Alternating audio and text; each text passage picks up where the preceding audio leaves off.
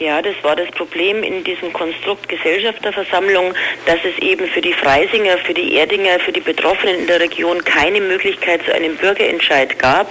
Wir waren im Umland am Anfang da auch sehr kritisch, ob uns das gelingen kann und wir hatten schon Ängste, dass wir da scheitern und das dann natürlich für die Region schon ein herber Rückschlag gewesen wäre. Wir haben im Lauf der Kampagne gemerkt, am Anfang wussten ganz viele Münchnerinnen und Münchner nicht, um was es eigentlich geht geht, dass da draußen eine dritte Startbahn gebaut werden soll. Und es ist uns aber zunehmend gelungen, durch permanente Präsenz in der Stadt München, durch ganz viele Aktionen, ganz viel Kreativität von Ehrenamtlichen in München so präsent zu sein, dass dieses Thema tatsächlich von den Münchnerinnen und München auch wahrgenommen wurde. Und wir haben in den letzten drei bis vier Wochen auch schon an den Ständen, wenn wir in München aktiv waren, diesen Umschwung gemerkt. Und wir wir glauben, dass ein ganz wesentliches Moment für diesen Erfolg war, dass wir dann nach unserer inhaltlichen Argumentation, die wir ja sehr lang und sehr ausführlich betrieben haben, dann dieses emotionale Moment reingekommen ist. Wir hatten eine Aktion gestartet, Bitte sei du meine Münchner Stimme, wo wir Bürger und Bürgerinnen aus dem betroffenen Umland Münchner bitten, bitteschön geh du für mich am 17. Juni zum Abstimmen und wähl für mich die dritte Startbahn ab. Und damit wurde diesem Protest auch so ein Gesicht gegeben, dass die Münchner Bevölkerung gesehen hat, da stehen Menschen dahinter, einzelne Schicksale dahinter. Und da hatten wir das Gefühl, dass das so diesen letzten Push gegeben hat, dass wir dann im Endeffekt jetzt tatsächlich erfolgreich waren. Nun gibt es ja ähm, sozusagen heute schon eine ganze Masse äh, Reaktionen darauf.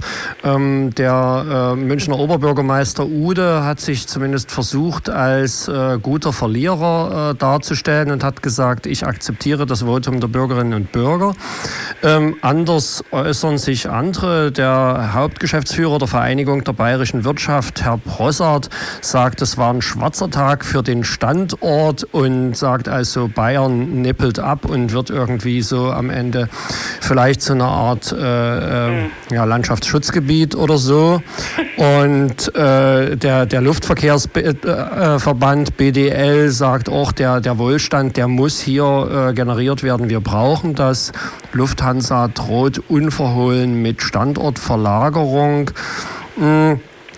Wie, wie erwarten Sie jetzt die, die weitere Entwicklung?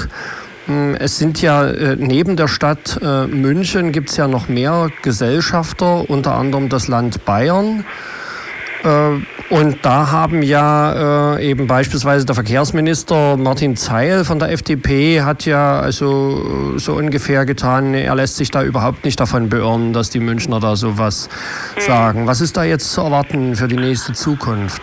Also ich habe heute schon die ersten Hamsterkäufe beobachten können, dass die Menschen Angst gehabt haben, dass es in Zukunft nur noch regionale Kartoffeln in München gibt, ja, ja. weil es keine dritte Startbahn gibt und die Münchner dann zu uns rauskommen und Zigaretten gegen geräuchertes Fleisch eintauschen. Ja. Ein, eintauschen. Also es ist leicht lächerlich. Wir haben hier eine sehr florierende Wirtschaft. Wir haben in der Region Freising-Erding eine Arbeitslosigkeit, die eine der niedrigsten bundesweit ist. Das war allerdings auch vor dem Flughafen, vor der Flughafen Eröffnung schon. Und wir akzeptieren ja, dass die mit dem Münchner Flughafen hier in unserer Region eine Infrastruktur ist, die sicher sinnvoll ist, die sicher notwendig ist. Das Einzige, was wir bezweifelt haben, ist, dass es eine Ausbaunotwendigkeit gibt. Die Stadt München hält, äh, soweit ich das weiß, sowas wie äh, 24 Prozent. Stimmt das? das ist das 23 Prozent. 23 Prozent. Ja. Ähm, und der größte Anteil wird vom Land äh, äh Bayern gehalten, vom Freistaat.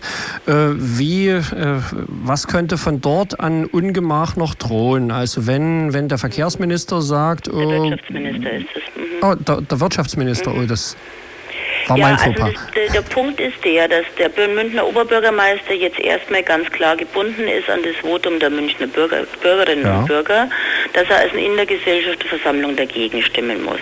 Ja. Dieses Votum gilt mindestens für ein Jahr, wobei Ude eigentlich gestern und auch heute wiederholt hat, dass er sich durchaus auch länger an dieses Votum gebunden fühlt. Er hat gleichzeitig gesagt, dass, die, dass München ähm, die Anteile nicht verkaufen wird Von daher stellt sich mir schon die Frage, was will ein Land Bayern machen?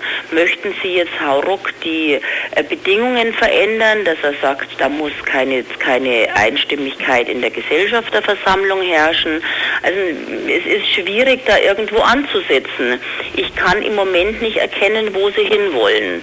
Also mit welcher Macht Sie wirklich diesen Bürgerentscheid aushebeln wollen.